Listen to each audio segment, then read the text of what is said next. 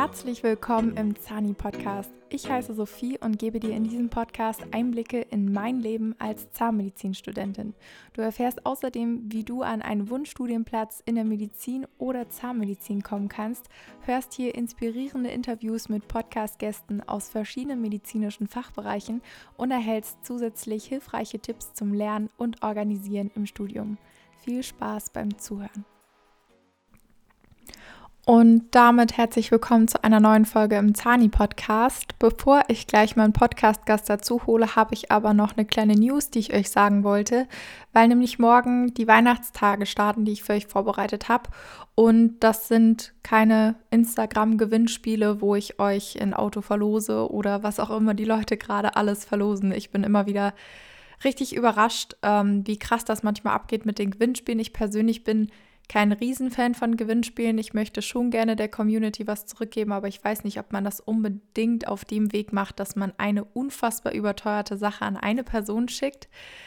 Die Idee der Weihnachtstage ist eigentlich eine ganz andere. Und zwar habe ich das Gefühl, also ich bemerke es bei mir, ich war im November gefühlt mehr in Weihnachtsstimmung als jetzt. Und jetzt ist irgendwie alles gerade sehr komisch, es ist alles sehr unsicher. Ich war heute in der Stadt, ich nehme das einen Tag auf, bevor die Podcast-Folge online geht. Und es war eine ganz komische Stimmung irgendwie. Also ich wohne ja in Bayern und äh, bei uns ist immer noch die Diskussion groß, ob es jetzt nochmal einen Lockdown gibt, ob es jetzt nochmal Verschärfungen gibt. Dementsprechend waren heute, also am Freitag, relativ viele Leute in der Stadt unterwegs und noch irgendwie am Hetzen, noch irgendwelche Geschenke in den Läden zu kaufen, weil man danach wahrscheinlich, wenn es einen Lockdown gibt, alle Geschenke nur noch online kaufen kann. Und ähm, ich finde es etwas schwer, dieses Jahr in Weihnachtsstimmung zu kommen, obwohl es natürlich Wichtigeres gibt. Aber Weihnachten hat für mich ähm, eine andere Bedeutung, als jetzt irgendwie krass Geschenke zu bekommen oder ja, bei uns in der Familie wird jetzt Weihnachten nicht extrem äh, wild gefeiert oder so. Wir machen halt unsere kleine Bescherung und für mich ist Weihnachten aber immer schon als Kind so eine Zeit gewesen, die für mich besonders war, wo man besondere Tätigkeiten gemacht hat. Man hat Plätzchen gebacken, man war auf dem Weihnachtsmarkt und so war das dann als Erwachsene, auch wenn es sich immer noch sehr komisch anhört, davon zu sprechen, dass ich erwachsen bin, weil erwachsen fühle ich mich nicht. Aber ähm, auch dann kam es mir irgendwie so vor, als wäre das immer eine besondere Phase. Sogar letztes Jahr, als ich aufs Physikum gelernt habe, habe ich mir die Zeit genommen, war mit meinen Freunden im Kino, wir haben Frozen geschaut, Teil 2 und waren auf dem Weihnachtsmarkt, haben Glühwein getrunken, haben hier Glühweinabende gemacht und ähm, es hatte immer was Besonderes. Und jetzt dieses Jahr fällt es mir persönlich extrem schwer, diese Besinnlichkeit in irgendeiner Weise zu catchen, weil gefühlt hat sich an meinem Tagesablauf gar nichts geändert. Es wird einfach nur schneller dunkel.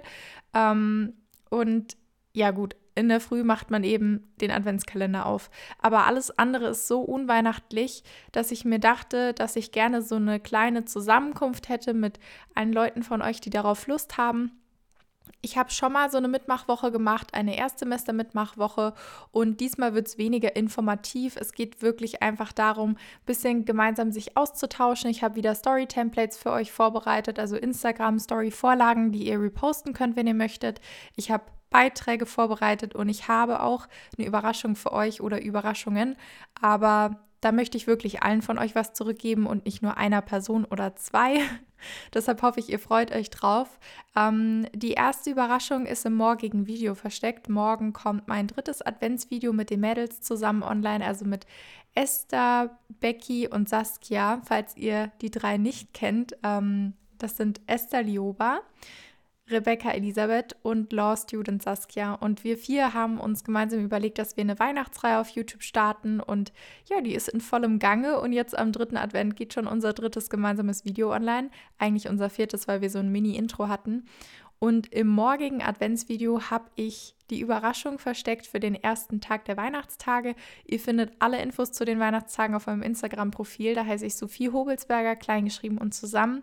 Und ich freue mich voll, wenn ihr mitmacht heute, wo diese Podcast-Folge online geht, habe ich auch so einen kleinen Ankündigungspost mit einem Mini-Bilderrätsel drinnen, wo man so ein bisschen erahnen kann, was an welchem Tag ansteht.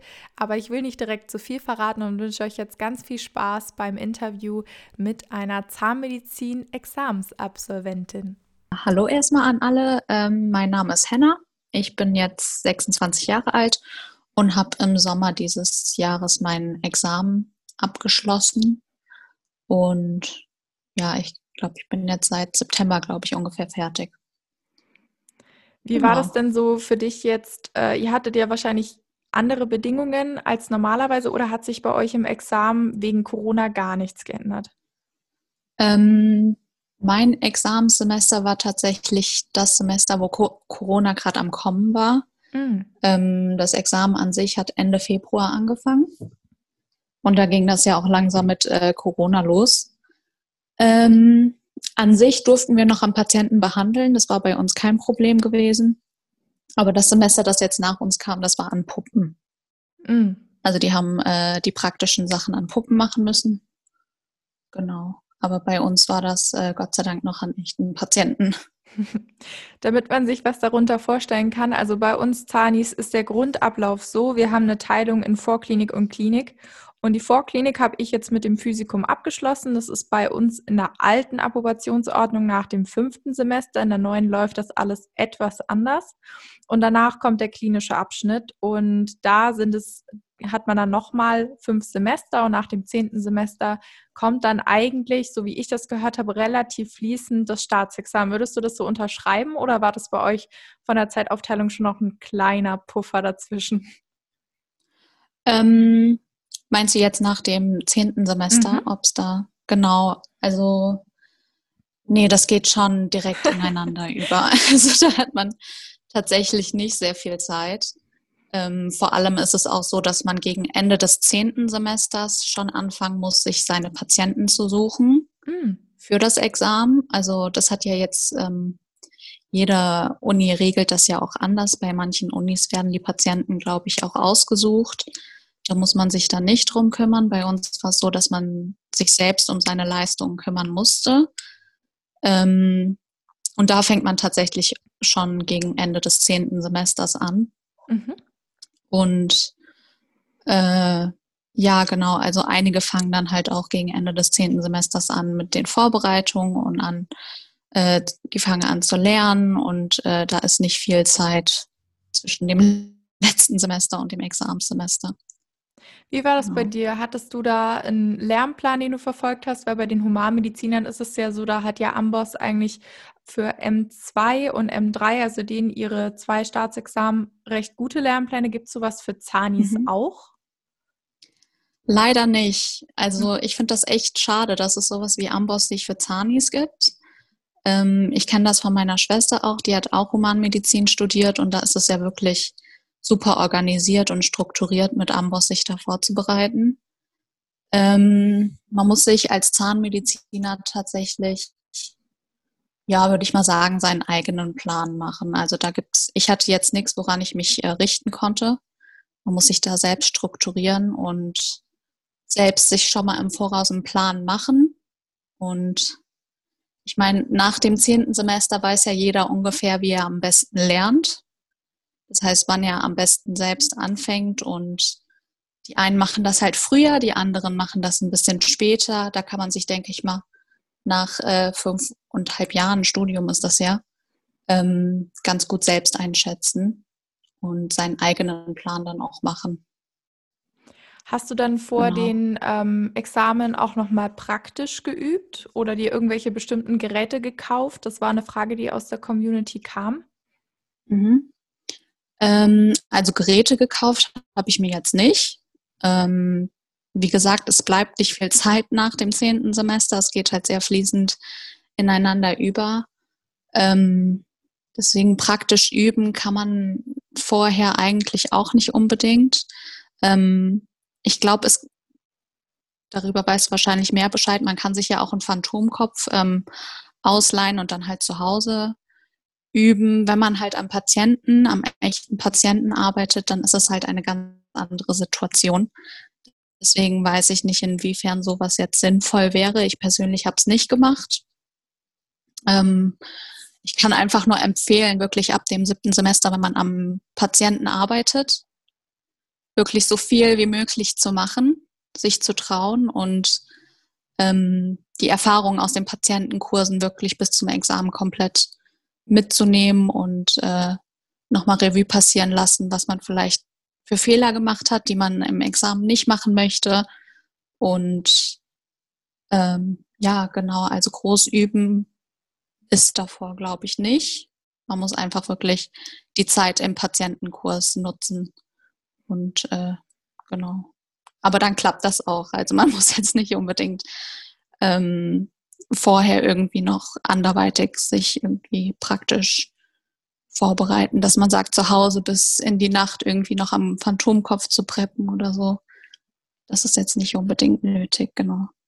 Das ist ja auch wahrscheinlich relativ unrealistisch. Also ich kenne das noch, ähm, als ich mir den Phantomkopf geliehen habe, da habe ich auch einige Fragen bekommen. Mhm. Ich hatte mir den online geliehen für einen Monat, glaube ich, oder zwei. Ehrlicherweise, wenn man auch in der Physikumsvorbereitung, obwohl ich da wirklich das fünfte Semester relativ gut nutzen konnte. Wir hatten die Klausuren sehr entzerrt und ich habe dann so meinen Physikumslernplan mhm. durchgezogen, den ich so ein bisschen von den Humanis abgeschrieben und abgewandelt hatte. Mhm. Ich finde das auch super schade, ähm, dass es so eine Plattform für Zanis nicht gibt, weil ja, mir mega. immer so ein bisschen vorkommen, so dass wir halt die Infos von den Humanis nehmen dürfen und alles, was extra mhm. ist, das müssen wir uns komplett selbst erarbeiten. Das ist manchmal ja, echt ja. richtig schwierig. Aber wenn man mal am Patienten gearbeitet hat und auch mal so einen extrahierten Zahn, also ich durfte noch nie einen echten Zahn im Patienten bohren, das kommt erst mhm. im März. Ähm, ah, aber okay. auch mal so einen extrahierten Zahn haben wir in so einem Silikonklötzchen. Halt wegen Corona musste das alles kontaktlos und ohne Patient erfolgen, mhm. durften wir da mal bohren. Und ich finde wirklich, dass es stimmt, weil eine Freundin mal zu mir gesagt hat, Sophie, verzweifle nicht an den Plastikzähnen. Die echten Zähne lassen sich mit den Diamantschleifern viel schöner schleifen, weil dafür sind die Schleifer ja, ja gedacht. Und, Definitiv, ähm, ja. Hat man dann eigentlich im normalen Examen, also Corona Edition ist jetzt sowieso wahrscheinlich an jeder Uni anders abgelaufen, aber mhm. hat man im normalen Examen noch irgendwas am Phantomkopf, also an dem Plastikpatienten? Ähm, eigentlich nicht. Ähm, zum Teil hat man, wenn man die Chirurgie, Oralchirurgie-Prüfung hat, ähm, da muss man nochmal eine Extraktion an der Puppe vorführen. Aber ansonsten ist man eigentlich immer am Patienten. Man macht die Arbeiten alle an echten Patienten, genau. Sehr gut. Ja. Es kamen sehr, sehr viele Fragen auf Instagram mhm. allgemein zum Studium. Also zum Beispiel mhm. dazu, wie schwer du dein Studium insgesamt rückblickend empfindest. Ähm, rückblickend, also es ist auf jeden Fall am Anfang eine komplette Umstellung. Also man kommt aus der Schule raus und dann ist das wirklich, jede Prüfung, die man im Studium hat, ist nochmal wie Abi. Ähm, aber man kommt rein. Also man darf da auf jeden Fall nicht verzweifeln.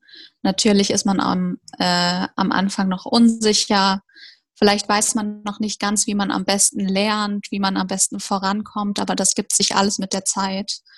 Und ähm, auch die praktischen Kurse, manche haben schon Erfahrung, manche haben das Glück, dass die Eltern vielleicht Zahnärzte sind oder Zahntechniker in der Familie sind. Dann ähm, kennen die sich da vielleicht mit dem einen oder anderen aus. Aber das ist alles nichts, was man nicht lernen kann. Also man macht das wirklich alles so oft, dass man am Ende des Studiums tatsächlich ein kleines bisschen Routine schon hat. Und äh, das kommt auch bei jedem. Da darf man auf jeden Fall nicht verzweifeln und nicht aufgeben.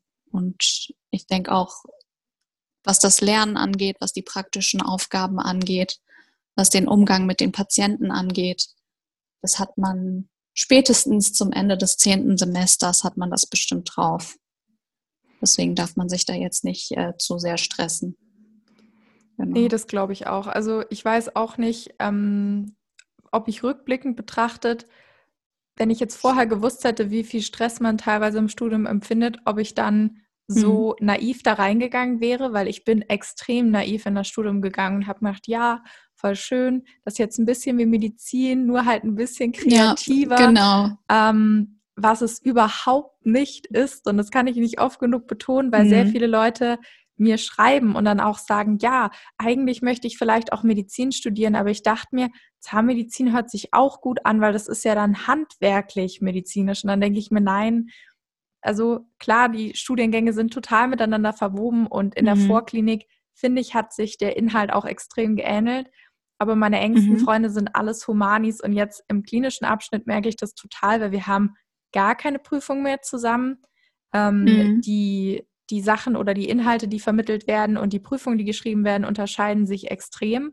Und die haben jetzt auch mit Corona einen ganz anderen Alltag als ich, weil bei uns hat bis vorgestern der Betrieb noch irgendwie stattgefunden. Man hat versucht, mit ah, okay. Biegen und Brechen noch äh, durch verschiedenste Hygienemaßnahmen und so weiter zu gewährleisten, dass wir weiterarbeiten mhm. dürfen. Und mein Behandlungskurs hat zum Glück Teil 1 hat stattgefunden. Der war zu Ende und ungefähr eine Woche später kamen jetzt wieder neue Beschränkungen.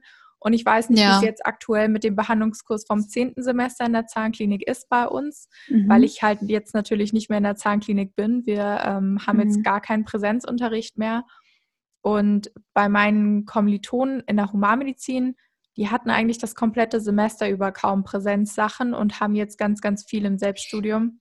Das ist bei uns halt anders, weil wir halt auch behandeln müssen. Ja, das ist halt ein kompletter Unterschied. Die Humanmediziner, die lernen häufig ähm, von zu Hause aus. Die können ähm, wahlweise in die Vorlesungen gehen, wenn sie es für nötig halten, aber meistens sind die ja auch nicht ähm, anwesenheitspflichtig. Und ich sage immer, Zahnmedizin studieren ist vor allem in der Klinik, das ist wie Schule.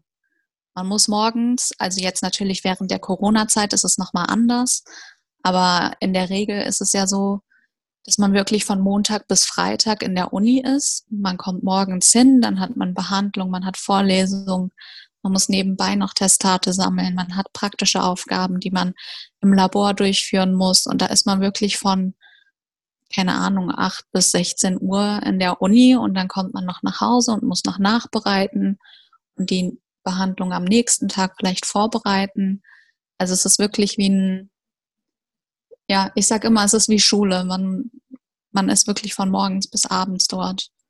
Und das ist, glaube ich, auch einer der größten Unterschiede zur Humanmedizin, dass das wirklich ähm, praktisch gesehen sehr viel äh, Arbeit ist. Nee, auf jeden Fall. Das, das ja. ist wirklich so. Ja.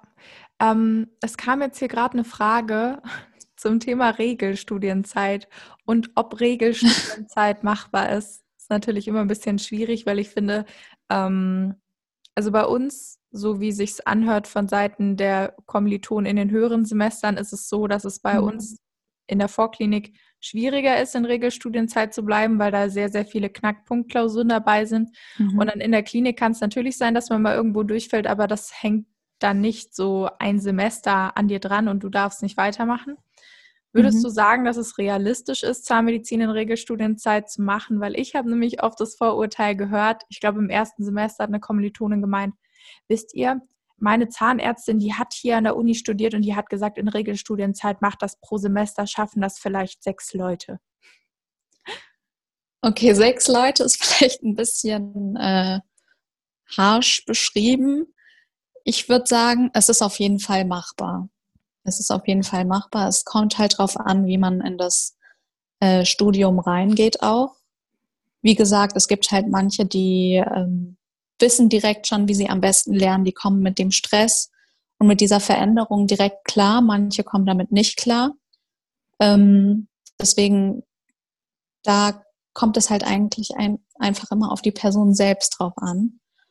Und ich würde auch unterschreiben, dass es in der Vorklinik eher so ist, dass man mal äh, ein Semester verliert. In der Klinik ist das eigentlich in der Regel nicht so häufig. Es gibt vielleicht das eine oder andere Fach, wo vielleicht mal ein, zwei Leute irgendwie nochmal hängen bleiben, aber in der Regel passiert dann in der Klinik nicht weiter was. Ähm, also Regelstudienzeit ist tatsächlich sowas, worüber Studenten auch viel reden, ähm, weil es es passiert halt einfach häufig, dass man mal irgendwo hängen bleibt und ein Semester dranhängen muss und dann lief mal eine Prüfung nicht gut. Das kann immer mal passieren und das passiert super schnell. Ähm, deswegen ja, aber ich denke im Endeffekt ist es halt auch nicht schlimm, wenn man mal irgendwie ein halbes Jahr oder ein Jahr später fertig wird. Man muss sich halt auch äh, denken, wenn man aus dem Abi rauskommt, ist man vielleicht 18 oder 19. Es sind dann fünfeinhalb Jahre Studium und dann nochmal das Examenssemester dran gehangen, dann ist man vielleicht 24, zum Teil 23 und hat das äh, Studium hinter sich. Und da macht jetzt dieses eine Jahr oder das ein halbe Jahr auch nicht viel aus, meiner Meinung nach. Deswegen sollte man sich da jetzt auch nicht einen großen Kopf äh, drum machen, wenn es mal nicht in Regelstudienzeit klappen sollte, weil ja, man lernt immer, äh, man lernt immer daraus aus seinen Fehlern und man lernt immer mit jeder Prüfung noch weiter dazu. Und genau, also ich finde das jetzt nicht so tragisch, aber ich verstehe auf jeden Fall, dass diese Frage aufkam, weil das wirklich ein Thema ist, das häufig besprochen wird und worüber man sich auch Gedanken macht. So ein weiteres ja. Gerücht, was häufig erzählt wird oder was ich sehr häufig in der Vorklinik gehört habe, weil man sich ja, also ich habe dazu geneigt, in der Vorklinik mir immer zu sagen, Sophie, jetzt ist es vielleicht gerade stressig und du hast viele Prüfungen und so, aber in der Klinik wird alles besser. Und dann haben Klinikstudenten gesagt, nee, nicht in der Zahnmedizin. In der Zahnmedizin ist in der Klinik alles noch mhm. anstrengender. Ich habe jetzt eigentlich keine richtige Klinik bisher erfahren. Bei uns ist ja alles mhm. online mhm. und dementsprechend kann ich mir da irgendwie gar kein Urteil bilden. Könnte ich so oder so nicht nach dem siebten Semester. Aber würdest du sagen, Vorklinik oder Klinik war für dich anstrengender? Ähm, also ich kann es auch unterschreiben, dass die Klinik auf jeden Fall nicht weniger stressig ist als die Vorklinik. Ähm, dem ist eigentlich nicht so, würde ich mal sagen.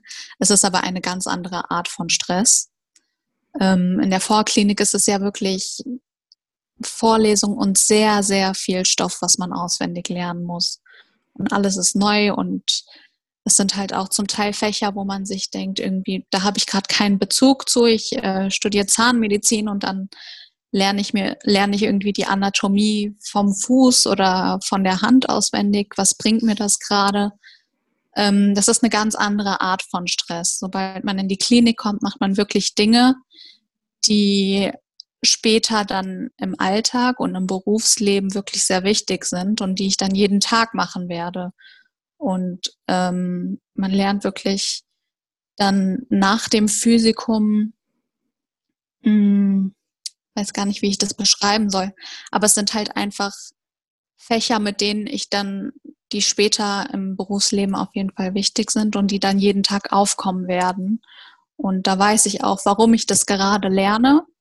Und es ist nochmal genauso viel Stoff, würde ich sagen. Es ist nochmal genauso viel, was man lernen muss, was man sich aneignen muss. Und äh, zusätzlich kommt dann halt auch noch der Stress mit den äh, Patienten dazu. Das ist ja natürlich auch immer so eine Sache. Dann, weil man das, weil man das ja auch selbst koordinieren muss, sagt man einem Patient ab und dann fehlt man eine Leistung und dann kommt der Patient zu spät und dann wird man nicht fertig mit seinen Sachen. Das ist dann auch noch ähm, wirklich so eine andere Art von psychischer Druck, der auf einem lastet in der Klinik. Ähm, genau, deswegen würde ich jetzt nicht unbedingt sagen, dass es in der Klinik vom Stress her besser wird. Aber es wird eine andere Art von Stress und man lernt auch mit der Zeit, mit dem Stress umzugehen. Und ja, genau. Da kamen super viele Fragen dazu. Also tatsächlich sehr mhm. viele, die so in die Richtung gingen, wie man sich ein dickes Fell aneignen kann, wie man mit Kritik in den Kursen oder mit dem Stress umgeht. Würdest du sagen, das ist einfach durch, durch die Erfahrung, die man hat? Oder hast du da noch irgendwie andere Tipps, die du den Leuten geben kannst, die jetzt zum Beispiel am Anfang vom Studium stehen und für die mhm. das natürlich ein krasser Break ist? Das war es für mich auch. Mhm. Ja, also das war bei mir auf jeden Fall auch so. Ich äh, bin in das Studium reingegangen und da war ich wirklich, ich habe alles an mich rankommen lassen und alles, was an mir kritisiert wurde oder wenn man eine Prüfung nicht geklappt hat, wenn das Lernen mal nicht geklappt hat, ähm, dann habe ich mir das immer direkt zu Herzen genommen und habe auch wirklich tagelang dann darüber nachgedacht. Aber man lernt mit der Zeit, äh, mit der Kritik umzugehen und vor allem in der Klinik ist es ja Kritik, die man dann auch gerne aufnimmt, also größtenteils. Natürlich gibt es manchmal den einen oder anderen Kritikpunkt, den man nicht ganz versteht oder den man so jetzt nicht äh, unterschreiben würde, aber größtenteils ist das ja auch Kritik, die ähm, man dann für das Leben mitnehmen kann und für die Arbeit am Patienten mitnehmen kann. Und äh, deswegen an sich in der Klinik wird es halt, wenn man kritisiert wird, dann versteht man auch warum, häufig, würde ich mal sagen. Und ähm, man nimmt das halt dann für das Berufsleben oder für den nächsten Patienten mit. Und äh, wie gesagt, es gibt manchmal halt auch Tage, da denkt man sich, okay, die Kritik war jetzt komplett, keine Ahnung, nicht berechtigt. Ähm, da muss man einfach, man darf, darf das wirklich nicht zu sehr äh, ähm, an sich rankommen lassen. Und ähm, man lernt auch mit der Zeit, das Ganze zu filtern. Man weiß irgendwann, was ist jetzt relevant und was ist jetzt irgendwie irrelevant, was darf ich worüber darf ich jetzt, also woran darf ich jetzt keinen Gedanken mehr verschwenden? Und ähm, genau, also das kommt mit der Zeit und ja. Ich habe tatsächlich häufig von äh, niedergelassenen Zahnärzten oder auch Zahnärzten, die in Kliniken arbeiten, gehört, ja, mhm. klar, das ist stressig, aber mhm. es gibt wahrscheinlich keine bessere Vorbereitung auf das spätere Berufsleben, als ähm, die Klinik und der Alltag, den man genau. in der genau. Klinik hat. Also genau.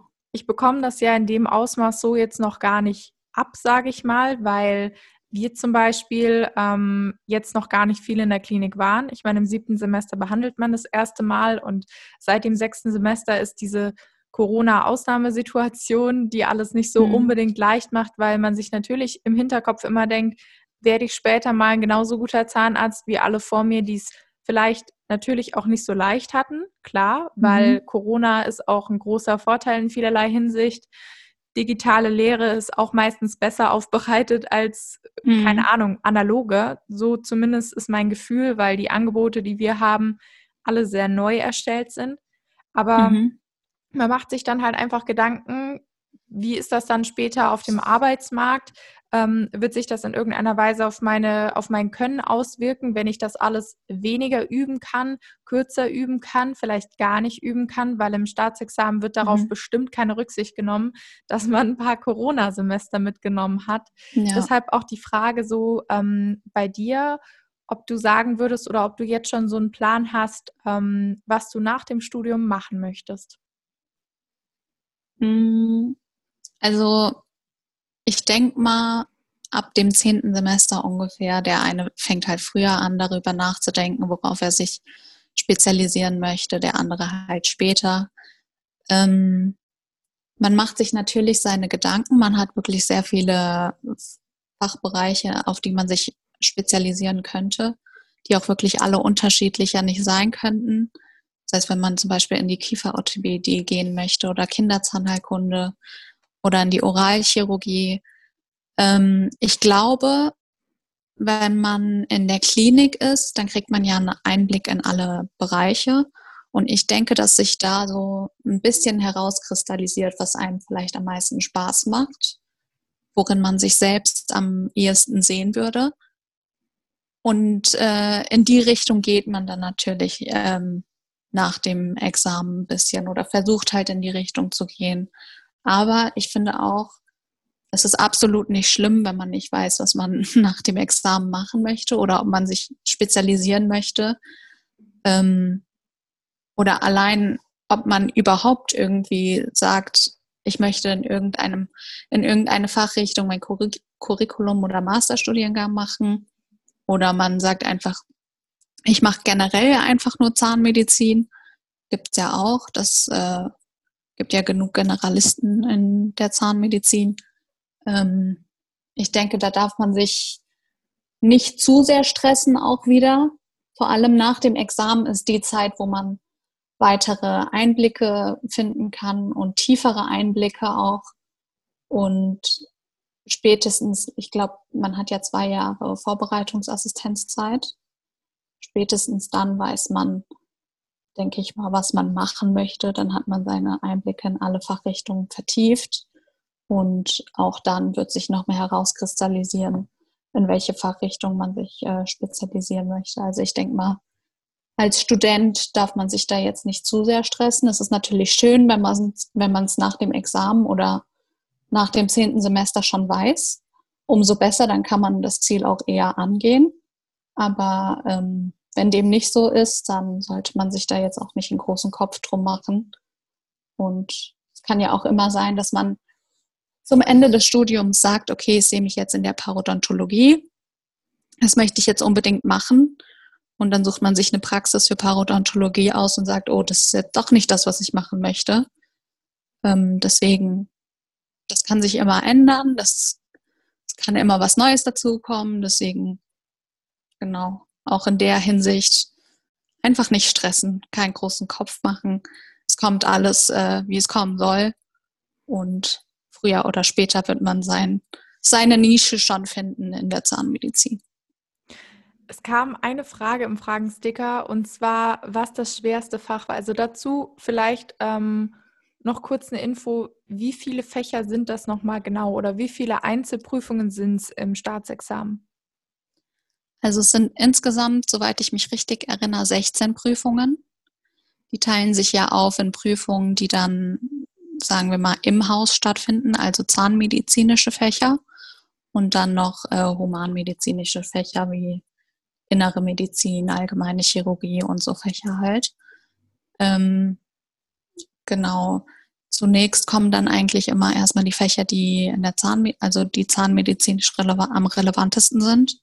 Das sind dann Prothetik, Cons, Paro, Oralchirurgie, das habe ich vergessen, KFO, ganz wichtig. Mhm. Und ja, genau, ich würde sagen, am schwierigsten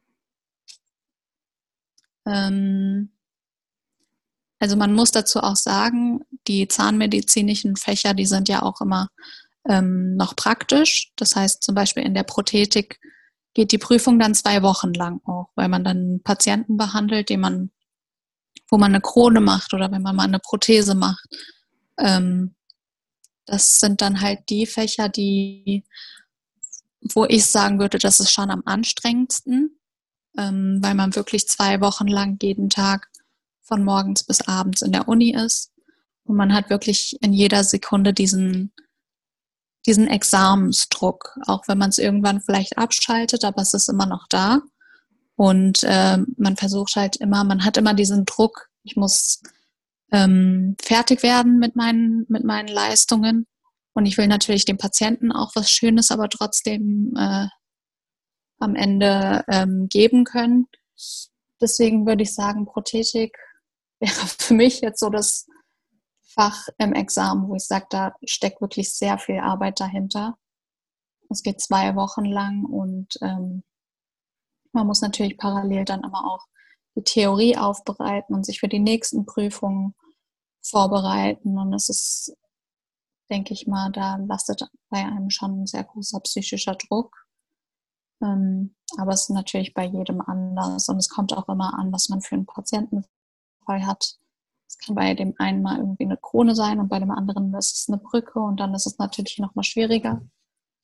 Ähm, ja, aber generell eigentlich, also subjektiv betrachtet, meine Meinung jetzt, ähm, ist Prothetik schon einfach, wovor ich auch vor dem Examen selbst sehr viel Respekt hatte und immer noch habe. Nee, total nachvollziehbar. Prothetik ist ja ähm, das Teilgebiet, was ich bis jetzt noch gar nicht hatte. Also bei uns ist es so aufgebaut. Mhm. Ähm, ich weiß jetzt nicht, ob sich das an den anderen Unis unterscheidet, aber wir haben im siebten Semester Zahnerhaltung, dann haben wir im zehnten mhm. Semester nochmal Zahnerhaltung und dazwischen haben wir zwei Semester lang Prothetik KFO ah, okay. haben wir, glaube ich, bei mir an der Uni drei Semester lang. Ich habe gehört, mhm. dass das an vielen Unis kürzer gehalten wird. Und ähm, MKG haben wir auch die ganze Zeit währenddessen. Also ich glaube, wir haben in jedem mhm. Semester mhm. OP-Woche. Ich weiß nicht, ob es jetzt okay. jedes Semester wirklich nur eine Woche ist, weil jetzt im mhm. siebten waren es wirklich nur fünf Tage, also nicht mal eine Woche. Ich könnte mir mhm. vorstellen, dass das vielleicht im achten und neunten nochmal ähm, Ärger ausfällt, dass man da vielleicht nochmal länger eingeteilt ist im OP. Mhm. Aber genau, also so ist das bei uns abgelaufen. Dementsprechend Prothetik habe ich so viele Zani-Memes zu gesehen, weil ich da einigen Seiten ja. folge, dass ich da ja. jetzt schon großen Respekt vor habe. Ja, auf jeden Fall. Also sowohl ähm, während des Studiums als auch im Examen ist Prothetik wirklich Ähm, da habe ich wirklich sehr großen Respekt vor, weil es sind, man ist dann halt meistens mit den Patienten, die man kriegt. Ähm, man begleitet sie ja wirklich auch wochenlang und es ist wirklich auch sehr viel Arbeit ähm, im Labor, die man machen muss. Und da kommt es aber auch wirklich immer auf jeden Millimeter an. Also wenn irgendwas mal um einen Millimeter abweicht oder irgendwas nicht klappt, dann ist die ganze Arbeit auch schon hin. Deswegen ist es wirklich sehr präzise Arbeit und äh, sehr aufwendige Arbeit auch. Und vor allem, wenn man sowohl den Teil am Patienten selbst als auch den Teil im Labor macht, ähm, es lastet auf einem natürlich noch ein bisschen mehr Druck. Deswegen, genau. So viel zur Prothetik. ja. ähm, Lotti schreibt, gab es Momente, an mhm. denen du hinschmeißen wolltest und wie motiviert man sich für sechs Monate? Ähm, hinschmeißen auf gar keinen Fall, weil man hat jetzt zehn Semester hinter sich und diese letzten sechs Monate, die kriegt man auf jeden Fall auch hin. Da beißt man mal die Zähne zusammen und dann geht das. Ähm, natürlich gibt sechs Monate sind auf jeden Fall sehr, sehr lange Zeit. Ähm, das Examen ist wirklich sehr anstrengend in der Hinsicht, dass man wirklich sechs Monate lang nicht zu 100 Prozent zur Ruhe kommt. Und ähm, vor allem am Anfang, wenn man weiß man noch nicht ganz, was man erwarten darf oder was auf einen zukommt oder ob die Prüfungen vielleicht irgendwie anders sind als die Prüfungen, die man ähm, während des Studiums selbst hatte, ob da mehr erwartet wird oder ähm, in der Hinsicht ist es natürlich anfangs sehr anstrengend und man macht sich seine Gedanken und ähm, man muss da halt einfach ein bisschen reinkommen. Ich meine, es sind 16 Prüfungen, die man vor sich hat und ich glaube, äh, spätestens ab der Halbzeit ist man dann drinne und dann weiß man auch, wie der Hase läuft und dann läuft das eigentlich auch. Genau, man darf sich einfach von von Prüfungen, die vielleicht mal nicht so gut laufen oder wo man mal einen Blackout hatte oder wo man einfach so nervös ist, dass nichts mehr aus einem rauskommt, darf man sich nicht runterkriegen lassen. Und man muss sich immer vor Augen halten, es haben so viele Leute dieses Studium schon hinter sich gebracht. Und so viele Leute haben dieses Examen schon hinter sich gebracht. Und ähm, dass, wenn man diese zehn Semester Zahnmedizinstudium hinter sich bringen konnte und wirklich jetzt vor dem Examen steht, dann kriegt man auch das Examen hin. Vielleicht mit dem einen oder anderen Stolperstein, aber an das, äh, ans Ende kommen wir alle und äh, wir schaffen, also schaffen das Examen auch eigentlich alle. Deswegen muss man sich das immer vor, man muss sich das Ziel immer vor Augen halten, wenn es mal nicht läuft und man muss sich halt überlegen, wofür man es macht und wofür man es die letzten Jahre gemacht hat und dann klappt das auch. Einfach immer motivieren und auch gegenseitig in der Gruppe motivieren. Ähm, wenn man mal merkt, äh, dass irgendjemand aus der Gruppe vielleicht mal einen schlechten Tag hat oder eine schlechte Prüfung hat, einfach immer miteinander reden und gegenseitig aufbauen. Und dann klappt das auch. Richtig schön. Ich finde, das ist voll die schöne Abrundung, weil ich bin jetzt mal so in meiner Foto, wie heißt das? Foto-App, Fotoalbum, bin ich die mhm. Screenshots durchgegangen mit den Fragen und mhm. ich finde, dass das eine richtig schöne Abrundung von dieser Podcast-Folge mhm. ist. Ich wollte an der Stelle nochmal ein dickes Dankeschön sagen, weil ich glaube, dass das vielen, inklusive mir, so ein bisschen die Angst mhm. vor diesem riesen Staatsexamen nimmt, weil ja. Gefühlt war es nach dem Physikum unfassbar weit weg und seitdem sprechen aber immer wieder Leute drüber, ja, im Examen müssen wir dann das können, im Examen müssen wir das biegen können und dann mhm. wird man total unsicher und denkt sich, okay, das, das möchte ich jetzt nicht so schnell darüber mhm. nachdenken. Aber ja. ja, hat mich voll das verstehe Ich, verstehe ich auf jeden Fall. Ähm, aber vielleicht nochmal als Schlusswort. Das Examen ist an sich äh, nicht anders als das, was man im Semester selbst macht. Und dann muss man sich vor Augen halten, dass man, wenn man vor dem Examen steht, vier beziehungsweise fünf Patientenkurse schon hinter sich hat. Und im Examen macht man nichts anderes. Es ist irgendwann Routine. Und natürlich hat man ein bisschen Stress und den Druck, der auf einem lastet. Aber die Behandlungen an sich sind immer gleich und man macht immer dasselbe und man hat es auch schon so oft vor dem Examen gemacht, dann wird man dieses weitere Mal im Examen es auch schaffen. Deswegen da keinen Stress machen, locker in die Prüfung reingehen, so einfach es auch gesagt ist. Vielleicht ist es nicht so leicht getan, aber genau. Richtig gut, vielen lieben Dank. Ja. Sag mal, ähm, wenn jetzt irgendwo Fragen aufgekommen sind bei einem Hörer oder einer Hörerin, mhm. ähm, können die dich dann irgendwie kontaktieren oder? Ja, ja klar. Also auf Instagram bin ich zu erreichen. Da heiße ich Henna1911. Und äh, an sich kann ich auch immer einfach nur empfehlen, sich auch an die ähm, Fachgruppe der Uni selbst ähm, zu wenden, weil die meistens auch sehr viel Erfahrung haben und dann auch Tipps und Tricks geben können, weil das variiert ja immer von Uni zu Uni. Aber ansonsten bin ich gerne auch äh, Ansprechpartner, falls jemand noch eine Frage hat. Super, mega, mega lieb. Dann vielen, vielen Dank für das tolle Interview und danke dir auch. Wir hören uns hoffentlich bald in einer neuen Podcast-Folge wieder. Ciao!